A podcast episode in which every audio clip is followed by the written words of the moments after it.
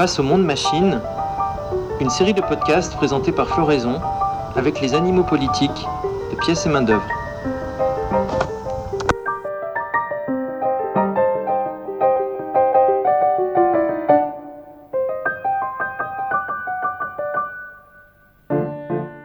Bonjour, bienvenue sur Floraison. Vous écoutez La Technopole grenobloise, le cinquième épisode de la série Face au monde machine, un entretien technocritique au long cours avec les grenoblois de pièces et main-d'œuvre. Si vous n'avez pas écouté les épisodes précédents, on vous conseille de commencer par le premier pour une meilleure compréhension globale. La semaine dernière, nous sommes remontés aux origines du capitalisme industriel à Grenoble avec la création d'une nouvelle classe d'ingénieurs.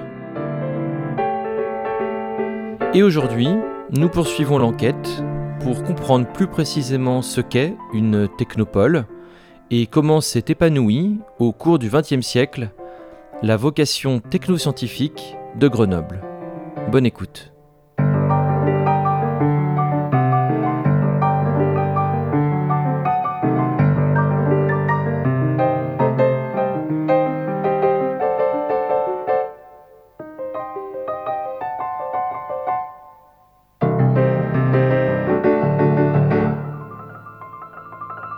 Alors, on, parle de, Louis Néel et, des, et en fait de, ce que Louis Néel euh, change à Grenoble hein, ou entraîne à Grenoble.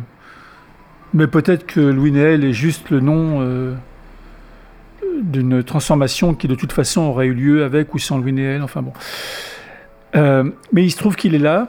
Donc, comme, on, disait précédemment, c'est grâce à lui, champion de l'électromagnétisme, l'un des, scientifiques les plus avancés sur la question à son époque, que le, CNRS vient à Grenoble, puis le commissariat à l'énergie atomique, rebaptisé euh, d'une étiquette locale Centre d'études nucléaires grenoblois, ce qui fait que les Grenoblois l'appellent pendant des, décennies le singe.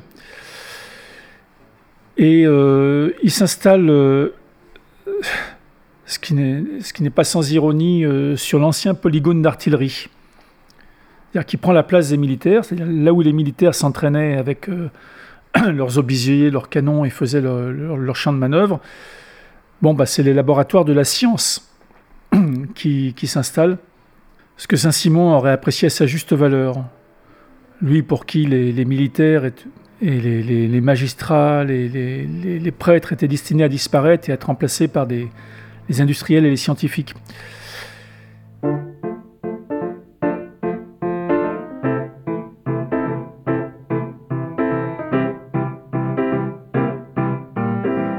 Et donc, euh, ce champ de manœuvre est situé euh, entre la rivière du Drac, le Dragon, et la rivière de l'Isère, la Rapide.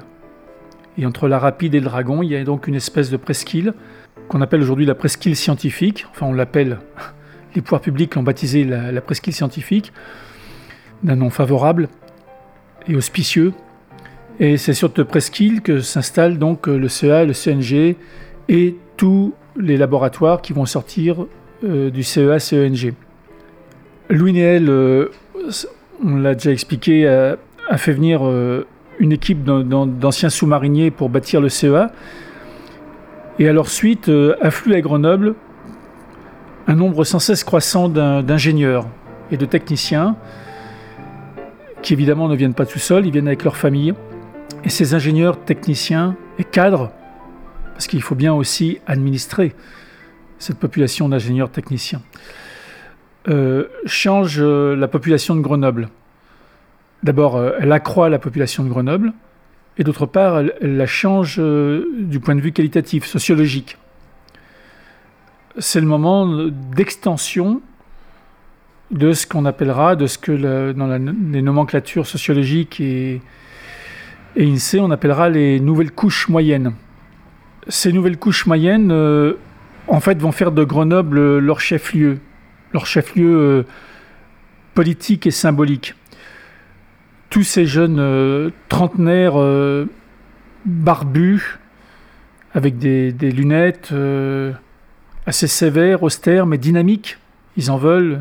En fait, c'est la génération du baby-boom, c'est la première couche du baby-boom. Ils veulent refaire le monde, ils veulent le construire, et ils ont une, une soif de, je dirais, de modernité et d'intégrité. Les deux sont liés dans leur esprit et dans, leur, dans leurs émotions, je pense. Beaucoup euh, sont des, des chrétiens, enfin des cathos à l'époque, bon, hein, des cathos euh, déconfessionnalisés ou qui, ont, ou qui gardent un lien distendu avec l'Église, mais enfin ils sont plus tellement dans la, dans la pratique religieuse. C'est eux qui vont fonder le planning familial, entre autres, hein, ou elles. Et ces gens-là, en arrivant à Grenoble, épousent en partie la culture locale, se mettent à la montagne, quoique je ne suis pas sûr que faire de la montagne soit dans la culture locale. je veux dire, euh, les paysans et les artisans et les boutiquiers, euh, bon, ils peuvent vivre de la montagne, mais faire de la montagne, non. C'est, il faut être touriste, il faut venir d'ailleurs pour avoir envie de faire de la montagne. C'est, c'est cette fameuse génération dont je vous parlais l'autre fois, qui travaille la semaine euh, dans ses laboratoires et qui le, week-end, le samedi et le dimanche, euh, est en anorak ou en escalade et, et, parcourt les, trois massifs alentours et les connaît rapidement bien mieux qu'en fait la population locale parce qu'il il la pratique. Bon, et ces gens-là, euh, assez rapidement, s'impatientent de, l'archaïsme grenoblois, des, pesanteurs et du manque de modernité il n'y a, pas a pas les lieux de culture qui, auxquels ils aspirent. Euh, il y a des problèmes de, transport, la gare n'est pas la dimension, il y a des embouteillages en ville, euh, il y a des problèmes d'infrastructure qu'ils trouvent absolument lamentables dans une ville moderne. L'eau ne monte pas au cinquième étage, par exemple. Et donc, euh, ça scandalise ces ingénieurs, techniciens, cadres, et ça les met dans un, dans un conflit pratique matériel avec les vieux grenoblois, ce que longtemps on appellera d'ailleurs les vieux grenoblois, pour les distinguer des néo-grenoblois, les vieux grenoblois, qui eux appartiennent à une génération plus pépère, hein, qui a fait la résistance, tout ça, bon, et euh, qui va à son rythme, comme on dit. C'est pas le même rythme. Or, euh, les Jeux olympiques d'hiver euh, ultérieurs sont programmés pour, pour se dérouler à Grenoble en 68. Donc l'histoire qui nous intéresse là se passe entre 64 et 68. On est vraiment dans les années 60. Et euh, toutes ces nouvelles couches, ces nouvelles couches moyennes, ces nouvelles classes moyennes, on ne sait pas tellement comment les nommer, euh, s'impatientent donc de l'archaïsme grenoblois, et en particulier, ce qui cristallise euh, leur rassemblement à eux, à elles, et leur opposition aux anciennes couches, c'est tout bêtement le problème de l'eau. L'eau qui ne monte pas dans les étages. Et donc, ils fondent autour de Hubert de Bedou ce qu'ils appellent un groupe d'action municipale, un GAM. Et rapidement, il y en a plusieurs. Et puis même d'ailleurs, il y en aura dans toute la France des GAM. Il y aura une tentative de généraliser ça. C'est-à-dire des, des, groupes qui font de la politique à l'échelon local et qui essayent de, à l'échelon local, d'apporter à la fois des solutions modernes et progressistes. Enfin, le mot progressiste assumant une, une polysémie. C'est progressiste à la fois du point de vue euh, technique, du point de vue rationnel, et c'est progressiste euh, du point de vue social et politique. Et rapidement, les deux seront confondus, et durablement confondus. Et ces gammes sont également le creuset de ce qu'on appellera plus tard, ou même au même moment d'ailleurs, la deuxième gauche. La deuxième gauche, c'est une gauche qui ne se reconnaît ni dans le bureaucratisme et le stalinisme du Parti communiste, qui est déjà une vieille chose en fait. Hein, il a été fondé en 1920, le Parti communiste, et il porte tous les péchés de, Staline. Euh, enfin, puis c'est autoritaire, on n'en veut pas. Et d'autre part, euh, la vieille gauche SFIO, euh, de fer, Guy Mollet, qui elle porte les péchés du colonialisme, de la guerre d'Algérie, des pleins pouvoirs, enfin bon. Et on n'en veut pas non plus. Donc les partis que vont fonder ces, jeunes gens, c'est essentiellement, ou dans lesquels ils vont se reconnaître, c'est essentiellement le PSU, le PSA, Parti Socialiste Autonome, ce qu'ils appellent les clubs. Il y a tout un tas de clubs, euh, objectif, euh, je sais pas quoi, objectif 2000, objectif 69, enfin bon. Euh, les clubs Jean Moulin, et une personnalité euh, qui est un petit peu leur, leur génie tutélaire, qui est Pierre Mendès France. Ces gens euh, qui se sentent le vent en poupe, à la fois parce qu'ils ont le dynamisme du nombre, le dynamisme de la jeunesse et le dynamisme de l'ascension sociale, ce qui fait quand même beaucoup, se présentent aux, élections municipales de 65 et contre toute attente prennent le pouvoir. Ils sont élus. Hubert Dubedou est élu. Euh, il reprend quelques anciens socialistes, euh, dont le fils d'un ancien maire, dans son équipe, pour dire qu'il assure le, le, lien générationnel, la transition. enfin bon, c'est eux qui prennent le pouvoir. Et ils font de Grenoble, en quelque sorte, la capitale de, la, de cette deuxième gauche, de cette nouvelle gauche. C'est-à-dire qu'ils donnent un ancrage territorial à une nébuleuse qui oscille entre France Observateur ou le Nouvel Observateur, je ne sais pas comment on l'appelle à l'époque, euh, la CFDT, si elle existe déjà, le CFTC déconfessionnalisé, le PSU, l'aile gauche du PS, les clubs, Pierre Mendès France. Hein, une nébuleuse plutôt sympathique. Et eux, ils lui donnent un visage et un territoire. Il y aura euh, un, colloque de Grenoble resté fameux. Il y a eu deux colloques restés fameux de cette euh, nouvelle gauche. Il y a le colloque de Caen, auquel participe euh, d'ailleurs Mendes France, sur, qui a lieu, je crois, en février 68, sur les questions d'enseignement et de recherche. Et il y a le colloque de Grenoble, euh, qui est un, colloque beaucoup plus politique sur comment se former nationalement pour remporter la présidentielle, en fait. Hein. Avec un envoyé de Mitterrand qui va essayer de torpiller tout ça, parce que ça ne plaît pas beaucoup à Mitterrand. Quoi qu'il en soit, ces gens prennent le pouvoir à Grenoble, et ils héritent de la préparation des Jeux Olympiques de Grenoble. Ils doivent reprendre le, dossier en catastrophe. Ce qui pourrait paraître un désavantage, mais qui en même temps est un avantage énorme, parce qu'ils héritent en même temps euh, du soutien de l'État, de De Gaulle, et des crédits qui vont permettre de préparer ces Jeux Olympiques de 68. Et donc ça va permettre de faire une vitrine de la France à la hauteur, parce qu'il n'est hors de question pour le général que la France fasse mauvaise figure et, qu'elle reçoive mal ses invités. Hein. De Gaulle va venir aux Jeux Olympiques de 68. C'est lui qui va donner le, qui va faire l'inauguration avec la déesse noire, décapotée, tout ça. Enfin bon. Et, donc il, donne tous les crédits qu'il faut, ce qui va permettre à Grenoble non seulement d'être la vitrine de la France vis-à-vis de l'étranger, mais qui va permettre à la nouvelle gauche d'être la vitrine de la nouvelle gauche en France et même ailleurs. Hein. Tu auras un bouquin qui va s'appeler, euh, ou c'est peut-être le, Paris Match qui va titrer euh, Grenoble, c'est Brasilia.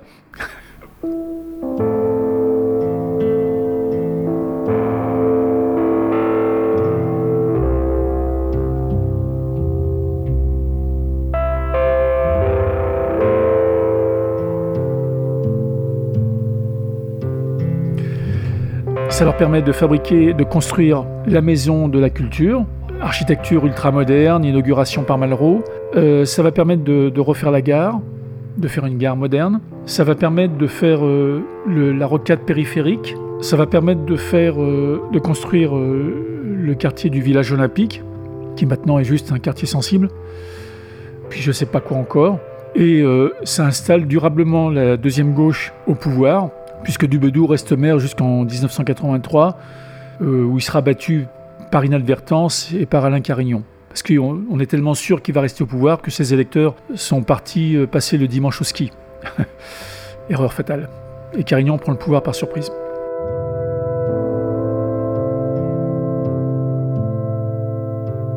Et c'est durant cette période, donc sous les deux mandats de, de Dubedou, que s'épanouit euh, pleinement la vocation euh, technoscientifique de Grenoble, cette vocation héritée de, d'Aristide Bergès et puis de l'influence de tous ces entrepreneurs de l'hydroélectricité.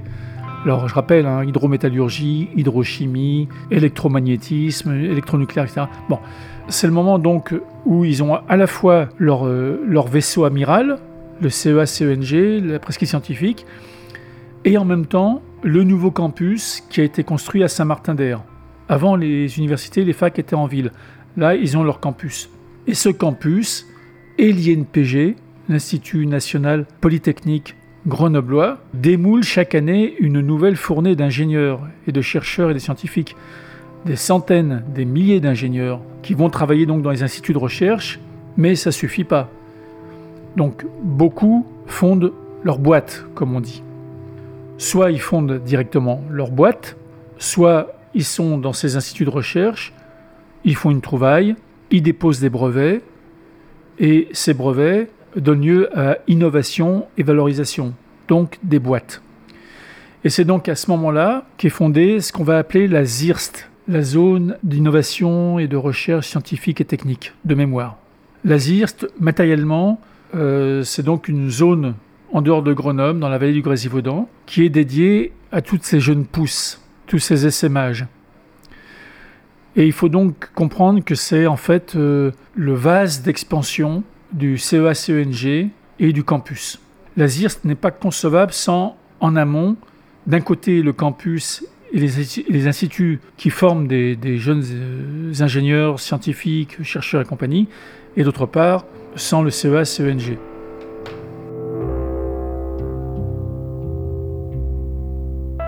C'est aussi à cette époque-là, donc fin des années 60, euh, que s'installe à Grenoble euh, IBM. Et c'est aussi une étape importante parce que pour la première fois, IBM s'associe à un laboratoire universitaire qui est celui de l'IMAG, donc l'Institut euh, de mathématiques appliquées de Grenoble, euh, et qui va euh, déboucher sur la branche, disons, informatique de Grenoble. C'est-à-dire que d'un côté, il y a le CEA avec le nucléaire et des recherches de pointe dans ces domaines-là. Et puis, et puis au-delà du nucléaire, on verra que le CEA ensuite en fait devient une sorte d'énorme euh, producteur de, champs de recherche très divers. Et puis, de l'autre côté, il y a l'informatique, qui a été euh, vraiment la deuxième jambe de la technopole grenobloise pendant longtemps, à la fois du point de vue matériel un petit peu, mais surtout du point de vue logiciel. Et ça, euh, ça deviendra très important au tournant du basculement numérique. Euh, vraiment. Et les, liens qui auront été créés entre IBM et le milieu universitaire euh, de la recherche euh, à ce moment-là permettront d'aller très vite, d'accélérer, de faire en sorte qu'ici, on va très vite sur la, ensuite la nanoélectronique avec ST Micro, mais tout ça fait ce que tous les technocrates aiment à nommer l'écosystème euh, grenoblois. Qu'est-ce que ça veut dire l'écosystème? C'est juste une métaphore euh, du, vivant pour dire que ici, on trouve, euh, des, ça fait des synergies. C'est aussi un mot qu'ils aiment beaucoup. La fameuse synergie recherche-industrie, entre autres. Mais ça veut dire qu'on a sous la main, en fait, toutes les compétences et tous les champs de recherche, et qu'à un moment donné, ils vont pouvoir se croiser. Alors, je pense que dans les années 60, c'est encore un peu nébuleux, mais quand on va arriver au tournant des années 90-2000 euh, où on commence à parler de technologies convergentes, de sciences convergentes, alors à ce moment-là, on comprendra à quel point Grenoble euh, est un lieu important. Mais ça, on y reviendra plus tard. Mais euh, en tout cas, c'est dans ces années-là que se posent ces premières pierres. Quoi. la, comparaison a souvent été faite. on va dire Grenoble, c'est la Silicon. On parlera de la Silicon Valley grenobloise. Enfin, en, parlant de la ZIRST, de tout ce système entre le, la presqu'île scientifique, le campus, euh, la ZIRST, on dira la Silicon Valley grenobloise. Bon, c'est un peu publicitaire parce que les grenoblois aiment bien se faire mousser, enfin les néo-grenoblois aiment bien se faire mousser et, chercher des, comparaisons euh, supposées prestigieuses. C'est pas complètement faux, dans le sens où quand on examine, nous on a regardé un petit peu de près euh, ce que c'était que la Silicon Valley, mais effectivement c'est ça. la Silicon Valley, c'est en fait c'est la vallée de la Santa Clara, euh, de la même façon que ici c'est la vallée du Grésivaudan. Le Grésivaudan c'est la vallée de l'Isère, la Santa Clara bah, c'est une rivière. Et des deux côtés c'est des vallées où il y avait des maraîchers, des, cultures, c'était des vallées magnifiques. Et puis euh, à un moment donné ça sert d'expansion. Alors la Santa Clara sert de vase d'expansion à l'université de Stanford hein, l'université de San Francisco, et le Grésivaudan sert de vase d'expansion à l'université de Grenoble. Bon, voilà. Et le, le parallèle est, pertinent. Et, c'est vraiment la même chose. Hein. La vallée de la Santa Clara, tu as, tous ces ingénieurs qui sont issus de, de, la fac locale, de l'université locale, ou quelquefois du MIT, mais et qui vont. Euh, bon, il y a cette image. Euh, de, l'entreprise qui naît dans un garage, c'est pas tout à fait ça, mais enfin, c'est pas n'importe quel garage non plus, il hein, faut voir. Mais, mais c'est vrai ça. Enfin, tous ces entrepreneurs, euh, Hewlett et Packard, euh, tous ces types-là, enfin bon, euh, moi j'ai interviewé Steve Jobs dans une autre vie, etc. C'est vraiment tous des, des ingénieurs qui sont issus de l'université. C'est des, des, morveux blue jean déchiré et t-shirt, ou, bien dans les générations d'avant avec les cheveux en brosse et les petites lunettes. Mais ça revient au même. C'est des, des, jeunes qui ont une idée et qui y vont et on leur file du, du capital et ils se développent. Et bon, c'est ce qui va se passer à Grenoble.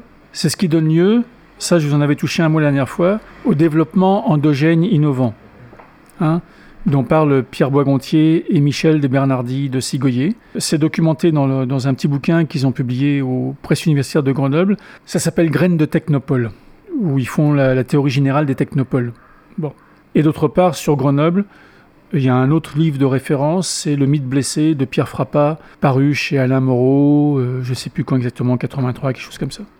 Bon, c'est de là en grande partie qu'on peut tirer ce savoir. Mais il y, a, eu une vingtaine de bouquins au bas mot autour de Grenoble et de tout ça. Hein.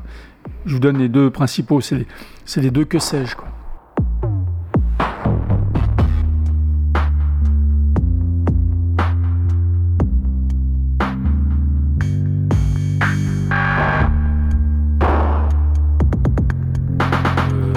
de revenir sur euh, ce terme de technopole qui, que tu viens d'utiliser. Alors le terme de technopole, euh, techniquement, euh, strictement parlant, hein, Grenoble est la première des technopoles en France, la, mère des autres technopoles. Et donc c'est une technopole qui n'est non pas planifiée et décidée par l'État, n'en déplaise aux planificateurs progressistes et aux économistes dirigistes, et d'ailleurs, dans l'esprit de Boisgontier et Bernardi de Sigoyer, c'était un plus, c'était vraiment quelque chose à valoriser, le fait que c'était spontané, que, ça poussait de Grenoble. Hein.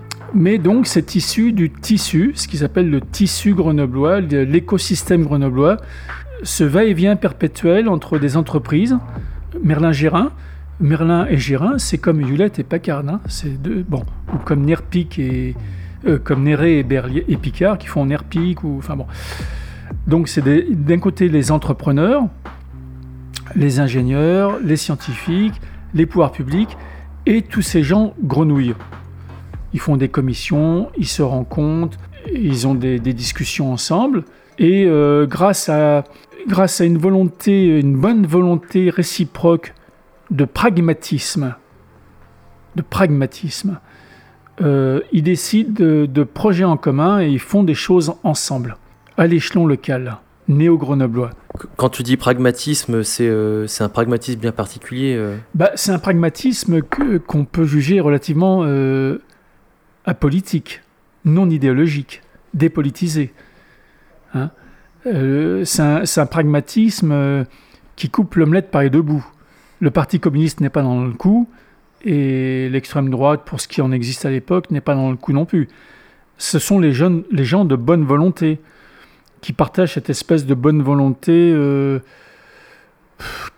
laïque, euh, mais en fait rationnel, euh, moderniste, où le modernisme, le modernisme tient lieu d'idéologie, le modernisme et le pragmatisme. Hein. Entre gens de bonne volonté et intelligents, on peut se comprendre et on peut faire des choses ensemble. On peut peut-être pas tout faire ensemble, et on garde son quant à soi euh, politique ou religieux ou je ne sais quoi. Mais sur ces choses-là, on peut s'entendre.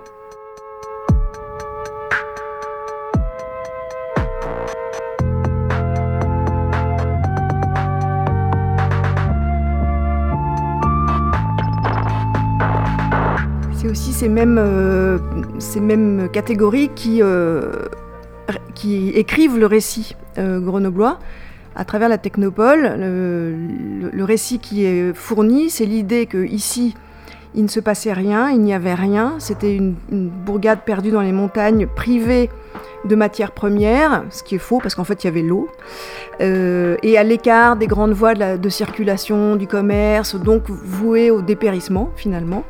Et euh, par l'intervention des ingénieurs, soudain, cette euh, ville, enfin cette bourgade, se métamorphose en technopole. Et donc, la technopole, ça signifie que la ville et ses habitants doivent leur prospérité euh, non pas à l'exploitation de matières premières ou ainsi de suite, mais le, récit qui est qu'on aime euh, propager ici, c'est que la matière première exploitée et qui fait la prospérité de la ville, c'est la matière grise.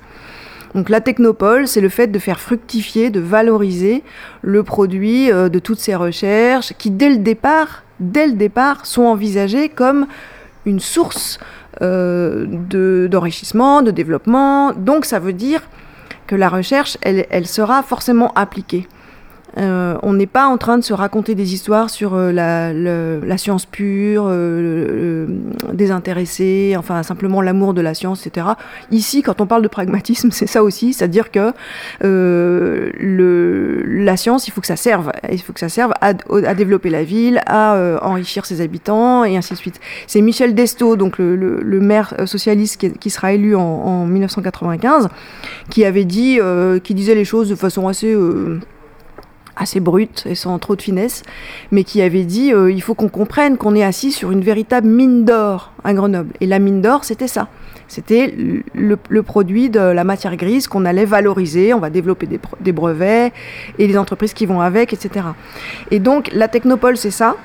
Et c'est aussi le fait euh, que rapidement, on voit dans la ville elle-même, la ville comme, euh, comme lieu de vie, comme espace de vie, l'urbanisation, l'urbanisation prend la marque de cette présence-là, de, la technoscience, en fait. Et c'est aussi la technopole, le développement urbain d'une ville qui va à la fois euh, se développer pour servir les besoins et les intérêts de, de ces ingénieurs techniciens 4, c'est-à-dire en effet, il leur faut euh, des infrastructures culturelles, des infrastructures de, de, déplacement, il faut un petit peu euh, développer tout ça et ça va aller très vite à partir des années, euh, la fin des années 80, même avant parce que Carignon, on peut dire que lui aussi, après tout, c'est grâce à lui qu'on a notre World Trade Center quand même.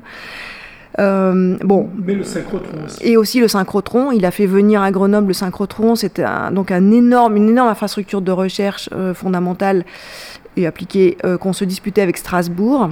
Et c'est justement en, en vantant l'écosystème grenoblois que Carignon a réussi à faire venir le synchrotron ici. Mais bon, bref, en tout cas, à partir des années 80 et surtout 90, on voit cette ville muter, y compris donc du point de vue physique et urbain pour répondre à son statut de technopole et aux, exigences de sa population technopolitaine. Ça se voit aussi dans la ville, quoi.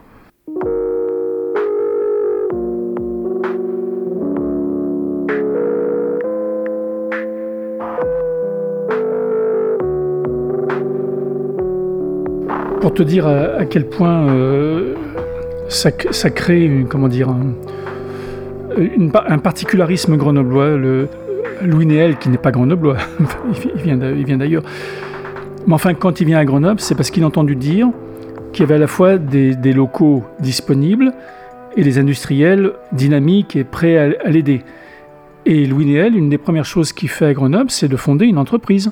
Il fonde la SAMS avec des actionnaires. Enfin, lui, il est actionnaire de la SAMS, tu vois. Enfin, et il pousse ses, ses collaborateurs, ses ingénieurs à, il passe des contrats avec les entreprises, il bosse avec les boîtes il n'est pas question de. C'est pour la, recherche appliquée qui fait ça, bon, l'innovation. Et d'autre part, euh, sur la question des, technopoles, tu as assez rapidement, je crois que c'est en 83, à vérifier, la revue Autrement, qui est maintenant devenue une maison d'édition. Mais pendant très longtemps, Autrement, c'était une revue. Tu as un numéro euh, spécial de, Autrement euh, sur les technopoles. Et en fait, ça parle de Grenoble. Et dans ce, dans ce numéro de, de, Autrement, tu as, tu as des articles de Pierre Boisgontier et de Michel, de Michel de Bernardi, de Sigoyer, de Sigo. Et tu as des, un article aussi de Philippe Merlan, qui à l'époque est le correspondant local euh, de Libération à Grenoble. Enfin, c'est un copain. Bon. Et donc là, on est encore dans le dans l'exaltation euh, de la grenoblitude, entendue comme euh, esprit d'entreprise, pragmatique, smart, malin, plein d'initiatives et à petite échelle. Il y a, aussi l'idée, euh, bon, euh, euh, je regrette de dire que, que Boigon et Sigo, à un moment donné, s'entichent du, slogan de Schumacher, Small is beautiful. Ils ne seront pas les seuls d'ailleurs. Hein, et lui, il a eu un passage comme ça, Gorz aussi, enfin bon. Et ils partent dans un, enfin, dans un délire, je peux pas dire autrement, quoi. Ils font fausse route. Ils partent dans un délire sur euh, la petite entreprise, la, jeune pousse, la petite entreprise, et le, micro-ordinateur. Et ils font un lien entre les deux. Et euh, ils s'imaginent euh, que grâce au, micro-ordinateur et à, la micro-entreprise, on va pouvoir restaurer une espèce de néo-artisanat grenoblois hautement qualifié. Vraiment, ils le voient comme ça. Enfin, je sais pas quoi. Bon, on n'en a pas parlé, enfin, bon, euh, mais j'imagine qu'ils voient ça un petit peu comme une, résurrection de l'atelier de Léonard de Vinci, je ne sais pas qui. Euh, enfin, ils fantasment un peu. Bon, puis il faut qu'ils vendent leur sujet. Ils sont chercheurs, hein. mais ils voient ça un petit peu comme ça.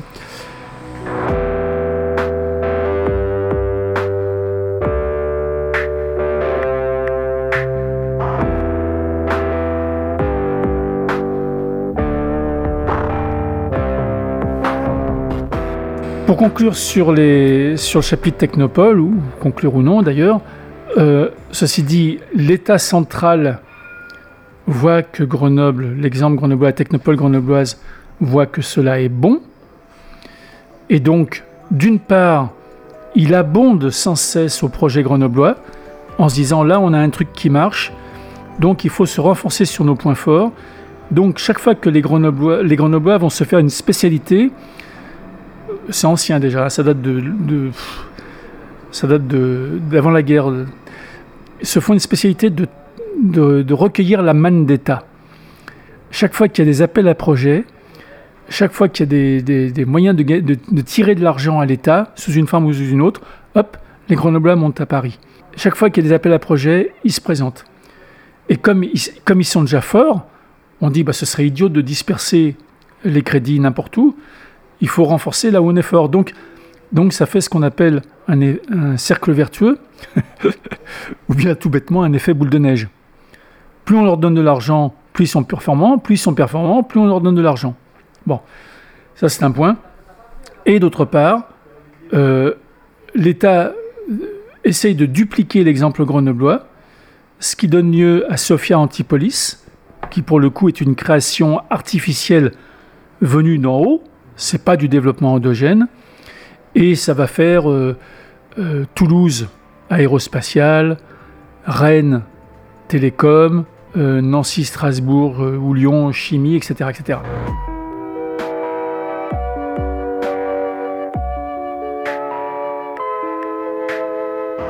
Et dans les années, euh, plus tard, dans les années 2000, euh, il me semble que c'est sous Sarkozy, mais c'est peut-être avant, euh, quand on a commencé à créer les pôles de compétitivité, les fameux pôles de compétitivité qui devaient être spécialisés. Il y en avait des d'envergure nationale et d'autres d'envergure internationale. C'est là aussi le modèle grenoblois qui a été utilisé. et c'est vraiment dit comme ça dans les, dans les documents officiels. Hein. C'est-à-dire, il faut qu'on s'inspire de, de, ce modèle-là. Toujours la même chose, hein, la synergie, tout le monde travaille ensemble, il y, a une, bonne coordination et ainsi de suite. Et tout ça est évidemment encore une fois largement alimenté euh, par des fonds publics. Euh, Grenoble euh, va notamment avoir le, pôle de compétitivité qui s'appelle Minalogique. Donc Minalogique, c'est pour micro et nanotechnologie, et logique, c'est pour logiciel, ce que je disais tout à l'heure, c'est-à-dire vraiment l'association des deux, pôles, qui existe toujours. sous ce label ont vu le jour une quantité faramineuse de, projets de recherche appliqués, d'entreprises, avec des financements. Et euh, par exemple, une, chose qu'on ne sait pas beaucoup peut-être, mais c'est que euh, depuis euh, les années 2010, il y a un plan nano qui, tous les 5 ans, fait pleuvoir sur la région, mais des milliards d'euros. Depuis le début, j'avais fait le calcul, mais c'est des sommes colossales. Donc on a eu Nano 2012, Nano 2017, Nano 2022, là on a un Nano 2027. À chaque fois, c'est euh, euh, des financements euh, colossaux et qui vont toujours à peu près alimenter la filière nanoélectronique, ST Micro, ses, prestataires, mais aussi toute la myriade de petites entreprises qui sont autour. Et donc tout ça fait une économie quand même largement dirigée, il faut le dire. C'est pas seulement le privé, c'est énormément de l'argent public et des programmes de recherche et de développement public.